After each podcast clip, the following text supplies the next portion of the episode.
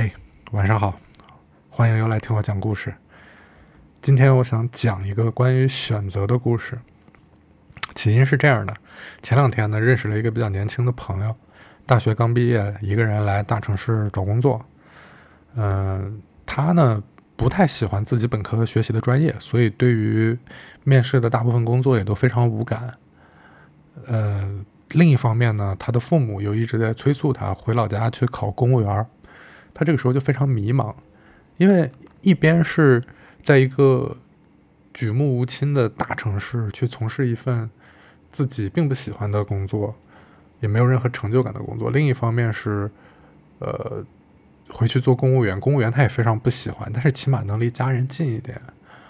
可是他又担心自己回去以后会后悔，所以现在就处在这么一个人生比较迷茫的阶段。我听到以后，我当时第一反应是：为什么人生只有两个选项，不是 A 就得是 B 啊？但是我转念一想，自己在这个年纪的时候，不也是一样如此迷茫吗？我想到了二十三岁的自己和自己在那个时候做的一系列决定，最后的结果是我凭着自己的努力，在德国柏林待了四年，最后不但没有拿到学位，甚至都没有申请学校。但那无疑是我人生中最快乐的四年，所以我想分享这段故事，希望在这个动荡的时代，给所有迷茫的人乐呵乐呵，搞不好还能提供些许慰藉。因为很多人，不管你做了怎样的选择，你都难免会回想：啊，如果我当时选了另一条路，人生会不会有所改变？那我们我们就开始吧。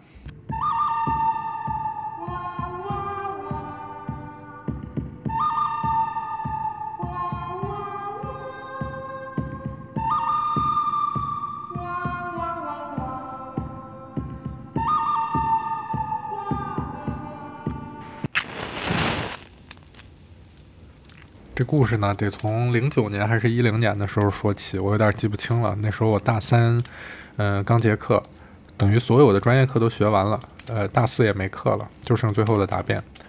嗯，我当时也面临这样的选择，因为我们那个专业呢，就是，呃，听过第一期的朋友也知道，基本上就是被忽悠了，啥也没学到，而且行业已经萎缩的非常厉害了。嗯，当时摆在我面前的路，无非就是考研。嗯，考公务员儿，或者是就业，就业这条路基本上是找不到什么好工作的。呃，考研我也考不了，因为我成绩很差，同时我注意力缺陷。考公务员呢，我也完全没想过，因为我这个人，我那时候反正就比较朋克，我觉得，呃，去公务员肯定就是不会察言观色呀，这些的，估计，哎，你懂的。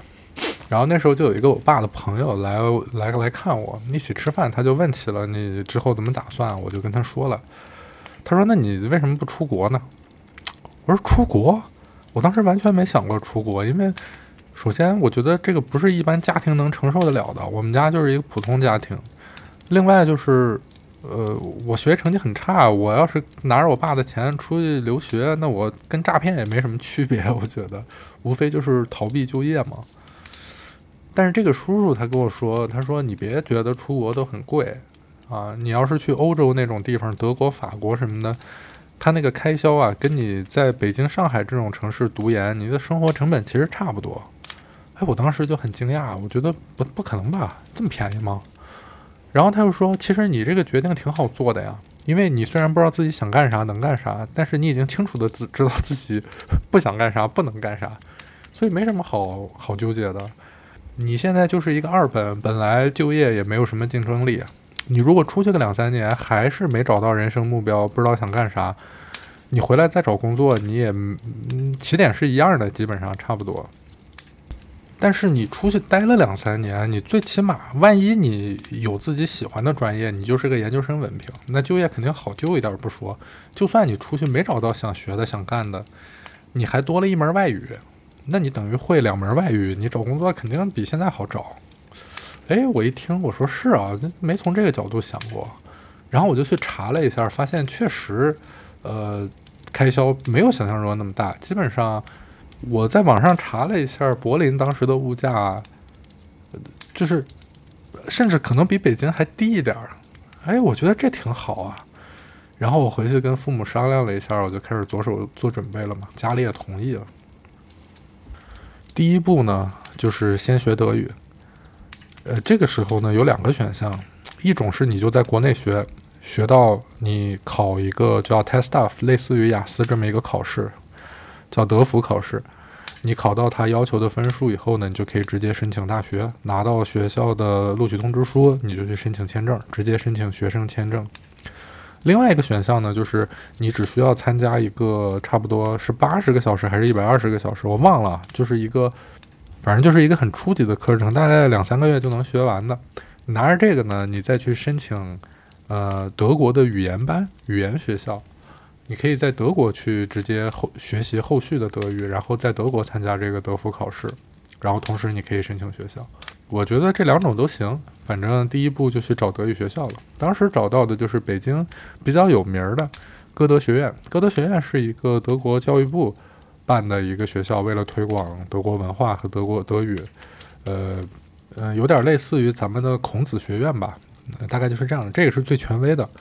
嗯，另外呢，就还有像北北理工，还有个莱茵春天，都是北京比较有名的这个德语学校。呃，就是应考的氛围那么相对重一点。然后我在网上查了查，发现一般去这种班儿的，就是本身本科就学德语的，有一定基础的，他们会去针对这个考试，呃，专门去报这个班儿。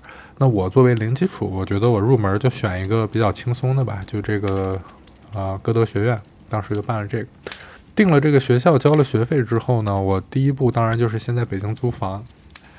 然后这个时候，我正在宿舍里查那个北京的租房的时候，突然对面寝室就来了一个室友，呃，他是也是我们班同学，但是住对面寝室的。他一看说：“你怎么在找北京的房啊？”我说：“啊，我说我准备去北京学德语呢。”他说：“太巧了，我也要去北京。”我说：“你去北京干嘛呀？”他说：“我那边找了一工作，呃，准备大四干一年。”他说：“咱俩要不然租一块儿吧？”我说：“我可不一定能住一年哈，我这个语言班是俩月，我顶多再学俩月，再报一期就回家过年了，所以可能啊只能租四个月。”然后他说：“没事儿，没事儿，那你走了，我再找室友就行，咱俩先租一块儿。”我说：“行。”嗯，我原本是打算租一个单间儿，但是有朋友一起了嘛，这不是那就可以租一个双双人间了。然后在网上看了图片也不错，地理位置也特别好，在当时的人大西门儿。呃，图片看上去也挺不错的。一个人单人间的话就是九百块钱，好像是一个公寓吧，九百块钱一个月。然后两个人的话就是一千六，所以其实还合适一些。然后我俩就订了这个房间。那个还那个时候还没有定金这一说哈，就是通过打电话的方式预定了那个房间。然后接电话的人说自己是房东，听上去声音也比较和蔼，然后就这么定了。一周后，我俩就坐火车到了北京，然后转地铁到人大西门，按照那个 当时还是网上的信息，还是得用手抄下来，然后按照这个小抄找到了这个地方。一进去，感觉不太对劲儿，就好像被骗了，因为它那个图片确实是一个双人间，但是这个双人间呢，它里边全是一间一间的小隔断，这个两居室呢。被改成了，我看房号啊，应该是改成了九间。然后呢，我们是其中的一间。然后这一间呢，是你把门拉开以后，横着拉开以后，里面是一张上下铺。然后真的就是只有上下铺，而且就是我们两个人都不能同时进去，得先一个人进去，然后把行李爬上上铺以后。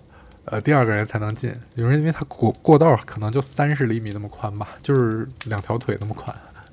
但是既然来了嘛，就是如果出去找别的宾馆什么的，也得一晚上就得一两百。我一想啊，那九百一个月，那确实可能就是这样的条件了嘛。而且当时天色已晚，我们又是大包小包的，可能也就只能这样了嘛。然后就准备交钱，房东说押一付三，就是一个月的押金加三个月的租金。我说好吧。然后这个时候，我这个同学他一愣，他说：“嗯，怎么要先交钱？”我说：“啊，那你以为呢？不先交钱，你住几天跑了谁？” 然后我朋友就说：“啊，我不知道要先交钱，所以我还没让我爸给我打钱。你能不能先帮我垫上？”我说：“行行行，没问题，那我先帮你垫吧，因为毕竟三年同学嘛。”而且他家庭条件看上去也还行，我就先把钱掏了，我俩在那儿住。但是住了两天，他好像并没有要给我钱的意思啊。我隔了差不多得一个礼拜，我我发现他，呃，我就暗示他给钱，他就说他就说，哎呀，周末那个银行不上班啊，什么什么那些的，我也没怎么多催。但是我发现很奇怪，我说都住了一个多礼拜了，你怎么还不出去上班呢？然后有一天我们住了差不多得十几天吧，然后他跟我说，哎呀，说我准备回去了。我说为什么呀？你不是来实习的吗？他说不好意思，他说其实是这样，我没找工作，我打算回来找的。呃，因为我就是半年前在网上认识了一个网友，我俩聊得特别好啊。当时想的是大三我就过来跟他呃一起打拼，一起找工作什么的。结果见面以后呢，这个女的好像没看上我，这几天就不出来了。我约她，她也不出来，还把我联系方式拉黑了。所以，嗯，我对北京是伤心了。这个心灰意冷的城市，我也不想出去找工作了，我就准备走了。啊，我一听我说啊，那你这个我没想到你，我说那好吧，那那那这样你，我说那你能不能把房租给我？他说我都不住了，我还弄啥呀？说你你要不然换一个吧，你换到那个单人间去，九百块钱的，你跟房东商量一下。我当时有点生气，但是事已至此，我我，而且他失恋了，我也不想说什么重话。结果他跟我说，他一分钱没掏，然后他跟我说，那个我这些被褥啊，就是来这儿新买的被褥，哎，你有空帮我卖掉吧，然后卖完了把钱还给我。我当时我说妈的，我来这儿每天上课，这么冷的天，我还出去给你摆摊儿啊，就是那时候又没有闲鱼什么之类的。然后他说啊，没事儿没事儿。他说那个能卖掉就卖，卖不掉就算了。呃如果能卖掉的话，你就把钱给我，反正到时候答辩的时候还见呢。我当时也很忙，我没心思细想。他就走了，走了以后我他妈越想越生气，而且而且就是这个房东后来也越来越诡异，就是他老拉我拉，他老是在就是房间给这些住宿的人就是布道。就是他在练某一种功，然后 想让我们都练，说这个功练到了最高境界啊，身体可以成红化。我说什么叫红化？他说就是化身一道彩虹，可以穿越时间和空间。我说真假？你练成了吗？他说我练成了呀。我说那你穿越过红化了？他说对呀。他说我能看古今，能看未来，看各种星球。他说：“我刚刚就从冰河世纪穿越回来，看了看恐龙。”我说：“我说你都能成红化了，你为啥还在这儿干这份工作呀？你、你、你穿越，你看看彩票号码，你不就中大奖了吗？”他说：“我们修道之人，钱财都是身外之物。我要是做了这样的事儿，那老祖肯定会把我的道法收了的。”我说：“好吧。”我觉得太诡异了，所以我也不想在这儿住了。我，但是他，但是他们修道之人嘛，都比较善良。我跟他说了说这个情况，他也同意，嗯，退一部分钱给我。但是我那个暴风雪中我要搬家，我想想就头疼。真的，北京的冬天真的是太冷了。但是好在呢，就是有一个叔叔，就是另一个叔叔刘叔叔，也是我爸的一个朋友。他当时来北京看我嘛。他就说，他听了我这个情况以后，他就说：“那这样吧，我跟你说个事儿，你可不要告诉任何人。”我说：“好。”他说：“其实我在北京有个房啊，这个房是我一般储存账目用的，它是个公寓，但是里边啥都有，呃，但是我也不在里边住，呃，那你就过去住吧，但是你不要告诉别人。”我说：“好。”呃，当时就语言班的一些同学还大冷天的帮着我从人大西门就搬到了朝阳门。我当时一到这个公寓，我就傻了，因为就特别魔幻。因为当时是在那个，我不知道有去过的朋友可能知道，在那个东水井胡同，那是一片非常大的嗯平房区，就是胡同群，特别老旧，就都只能上公共厕所那种。但是在中间耸立着一个非常豪华的公寓。你就在那公寓门口站着，你往左边看就是豪华公寓，二十一世纪；往右边看就是大清，就是这种感觉，特别疯狂。但是这个公寓非常豪华，可是里边什么家具都没有，真的就是放东西用的，连床都没有。我第一天晚上就是在地板上睡的，在硬地板上，冬天冻了一晚上。我说我可得吃点热乎的，就在楼下的面馆点了一碗面吃。吃完一节让我傻眼了，一碗面要三十几块钱，天呐！那时候我一个月生活费是八百，我爸我爸跟我说，呃，北京是大城市，开销高，我给你涨到一千生活费。我当时说一千三十块钱一碗面，我一千我一个月的生活费就够我吃三十碗面的，一个月有三十天，我一天只能吃一碗面，我当时整个就崩溃了。然后，就当我心灰意冷往家走的时候，看到旁边一家赛百味，就是卖三明治的那个，贴着一张招工海报。我就推门进去了，我说还要人吗？于是我就白天上课，下午在赛百味打工。赛百味当时干一个月大概能挣一千六、一千七百块钱，但是他每天呢能管两顿饭，特别好，解了我的燃眉之急。就是在一个陌生的城市，知道有一个地方能固定有饭吃，这个事儿真的是一个特别幸福的事情。而且当时一起打工的那些同伴也都特别好，特别善良。嗯，有一个北京本地的小哥，呃，一听说我外地来的，特别热情，经常半夜一两点带我去吃各种那种胡同里的宵夜，然后骑着他的小电动摩托，带着我穿行于紫禁城前门、前门大街这些什么的。晚上没人的时候看天安门，真觉得天安门特别小。然后。哎，反正特别惬意，那个时候每天都很开心。逐渐我就发现，那个这我住的这个公寓啊，因为当时很少有人用这种商住两用式公寓来居住，大部分都是上班的。然后等于一到晚上六点钟之后啊，这个楼就空了。呃，基本上每次我晚上很晚的时候回来，就能遇到一个老外，挺高的，感觉这栋楼里就住了我俩，就是半夜以后还能在楼下看到的。嗯，就基本上是在电梯里看到了就点个头什么的，但是从来也没说过话。直到有一天，我当时拿了工资，准备去改善一下伙食啊，就在旁边一个老北京炸酱面，我说我也吃碗面。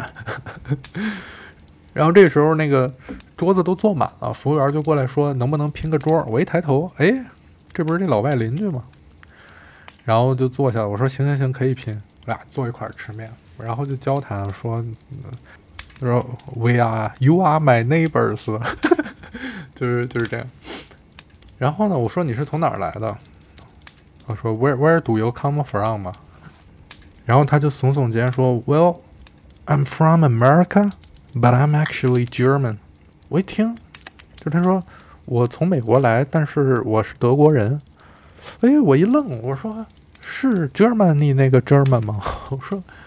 我说 I'm study German right now。我说我现在学德语呢。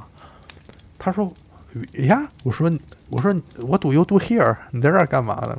然后他说 I'm study Chinese。我说嗯，这不巧了吗？这不是？然后他也说 Here we go。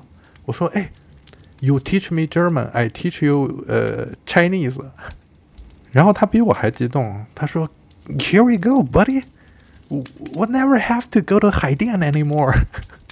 我一听就乐了，我说你也你是不是也二号线转四号线？他说，Yeah，西直门 is killing me，因为西直门是一个换乘车站，我们从朝阳门过去，每次都得二号线坐到西直门，然后走个一公里多才能换乘到四号线。后来慢慢熟了以后呢，就知道这小哥叫艾迪，他是那种德裔美国人，就是他们家估计就是。从他爷爷那辈儿，就是可能是二战时期从德国移民到美国的德国人，然后在九十年代末，呃，他的父辈又回德国发展，但是他在美国从小就上的那种德国人学校，所以德语、英语都会。等到在美国读完本科以后，又去德国的海德堡大学读了呃研究生和博士。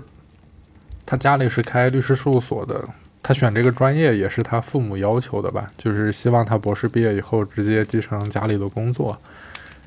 然后他到了三十岁，突然就中年危机了嘛，就是因为他女朋友也是从 十七八岁就认识，一直到现在，好像就马上就要进入一个父母规划好的呃，直接结婚进入中年人生活状态的这种，他一下就慌了，整个人，然后就跑到中国来 gap 了。可能说是想寻找一些生命其他的可能性，但我现在现在回想起来，可能就是想 gap 一下，脱离一下自己之前那种好像是被规划好的生活一样，所以就选择了大洋彼岸的中国吧。然后有一天，他突然叫我去家里玩儿，我一进去看见茶几上坐着十几个老外，哎，也没有十几个，可能七八个，坐在一个桌子上，然后桌上放着扑克牌和很多那种道具筹码。因为咱们中国也打扑克，但是没有用到这么专业的工具，我当时就很害怕，感觉误入地下赌场了。然后他招呼我到沙发上坐下，也没给我介绍这些人是谁，直接一脸严肃地对我说：“This is No Limit Texas Hold'em, the Cadillac of poker, and probably the only pure game left。”我说啥意思啊？他说啊，就是你们中国的麻将。然后他从箱子里拿出来一对筹码，说：“这里有两百元，嗯，你是第一次就跟我们玩就行了。如果你能赢了的话，就是赢的全部是你的，包括这两百元。但是如果你输了，这个算我的，然后我会再给你两百元。”我一听我就更害怕了，我说：“这法制新闻咱都看过呀，这不就是黄赌毒万用伎俩吗？就是一开始先给你点甜头，等你上瘾了，你就。”无法自拔了，然后他就可以开始呱呱收割你了。那当时英国那东印度公司来大清的时候，那那第一口鸦片烟都是免费的。我说这可咱可不能碰啊！而且我从小就很不喜欢棋牌类的游戏，什么下象棋啊，什么包括玩电脑游戏，我都不是很喜欢即时策略类的。所以我很快输掉了他赞助的四百块，我就赶紧回家了。然后他之后又叫我出来玩，我也都不去了。就有点一直躲着他那种感觉，直到有一天呢，然后他下来到我家找我说他发现一个商机，就是他找了一个兼职，在那种英语外教机构，中介给他介绍一些学生，他给人上一对一的外教教英语，然后他发现呢，这个外教机构收的钱很高，大概是九百元，但他实际上到手只能三百元每小时。所以他就说：“你能不能利用社交媒体去帮我打广告？这样找来的学生呢，咱们收六百元，这样学生少花钱。我们收六百元，然后我三百，你三百，这样你也能赚点钱。”我当时一听，妈的，还有这样的好事儿！但是转念一想，就是觉得这样还是不太好。我说：“我可以帮你发广告吧，但是……”嗯，每成功一单，我收取一次三百元介绍费就行了。我说我，毕竟你还要备课，你还要上课，然后我只是一次性介绍，你每节课都分，我觉得我这个钱我拿着心里也不踏实。于是我就在新浪微博上编辑了一条，就发出去了。但是当时也没好像没有什么 hashtag 呀，或者是运营广告啊什么的，就其实也就只能自己的朋友看见。没想到很快就有人来联系了。第一个学员呢叫李哥，也是我们新疆老乡，从事金融行业。嗯，他比较喜欢出国旅游啊什么的，所以想学一些英文的口语啊、日常的这种。他觉得 Eddie 的报价也非常合理，于是两边一拍即合，就开始上课了。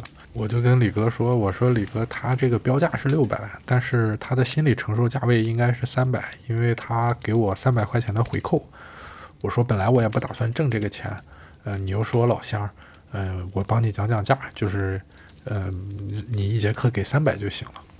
李哥一听，呃，就说，那为啥他给你你就拿着呗，你也得挣钱啊。我说我不用，我就真发了个广告，我不好意思挣这钱，拿了心里也不踏实。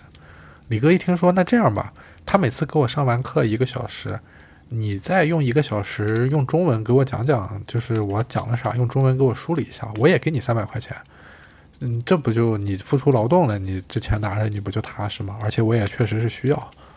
我说那哪行啊，我自己四级都没考几分儿。他说那你能听懂不能？我说我能听懂。他说那你就给我讲讲呗。那三百不行，那你就两百。我说，哎呀，我说我我说一百块钱就行啊。我说我免费给你讲都行。李哥说那不行，呃，你你付出时间了，你就得拿钱。两百块钱就两百块钱一个小时。我说行。但当时我真的太高兴了，因为我一个月生活费才一千，你知道吗？但是我一个礼拜，这这这这，哎呀，还是好人多呀。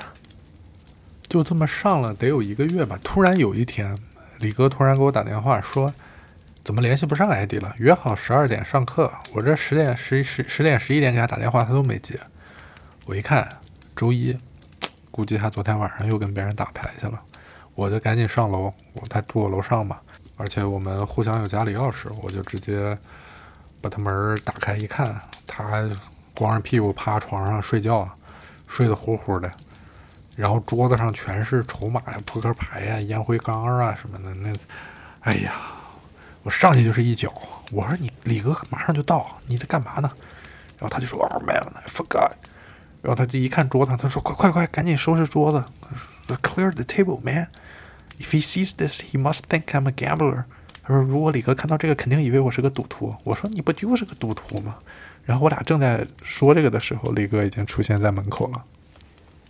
艾迪光着身子，捂着裆部，然后我也站在旁边，特别尴尬，一句话也说不出来。李哥看了看桌子，说：“哎，你们也玩德州啊？”我当时一愣，我说：“对呀，无限注德州扑克，扑克中的凯迪拉克，真正的博弈游戏。”然后李哥说：“你们玩多大的？”我说：“哎，我说，哎，他们玩老大了，他。”那一人，呃，盲注一块两块的，这我上回输四百呢，我就玩过一回，我输了四百，我再没玩了。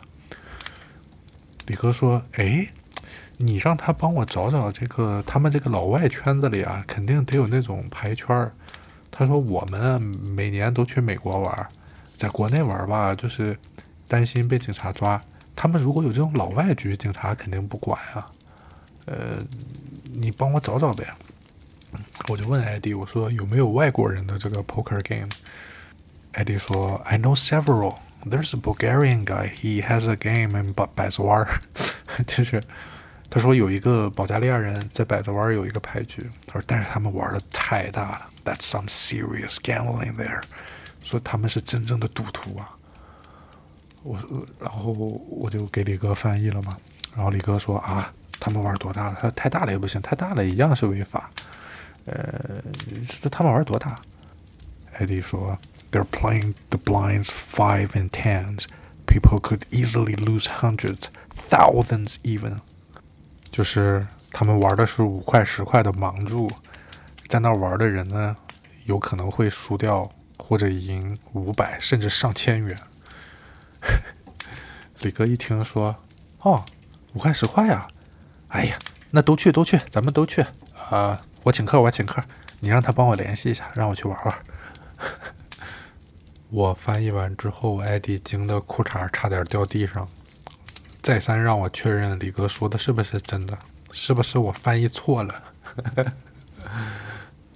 李哥上完课就回家了嘛，艾迪叫我先别走，然后指着他的书柜说：“嗯，这是个好机会，是时候培训一下你了。”然后我才看清，他整个一个书柜上全是关于德州扑克的书，有英文的，有德文的，真的好多书啊！我都不知道他他是怎么从，难道他是背过来的吗？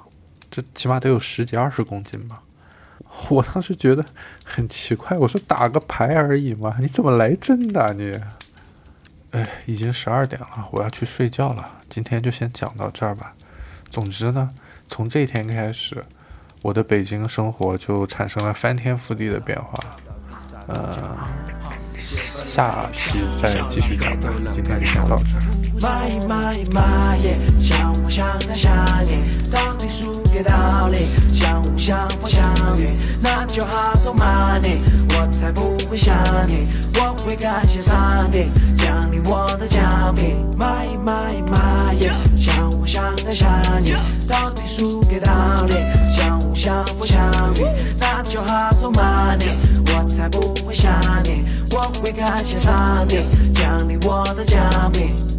外面都是歌，都在烧山窝，老司机太多，都看不到味道。带你去 everywhere，开车都疯狗，为你浪费了好多 paper，都做了好多追踪。银行到 VIP，为你的密码还没换。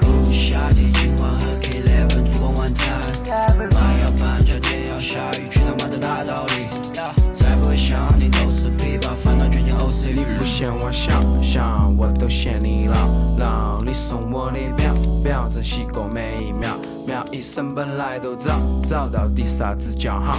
好世界本来都小，小两个都能够求。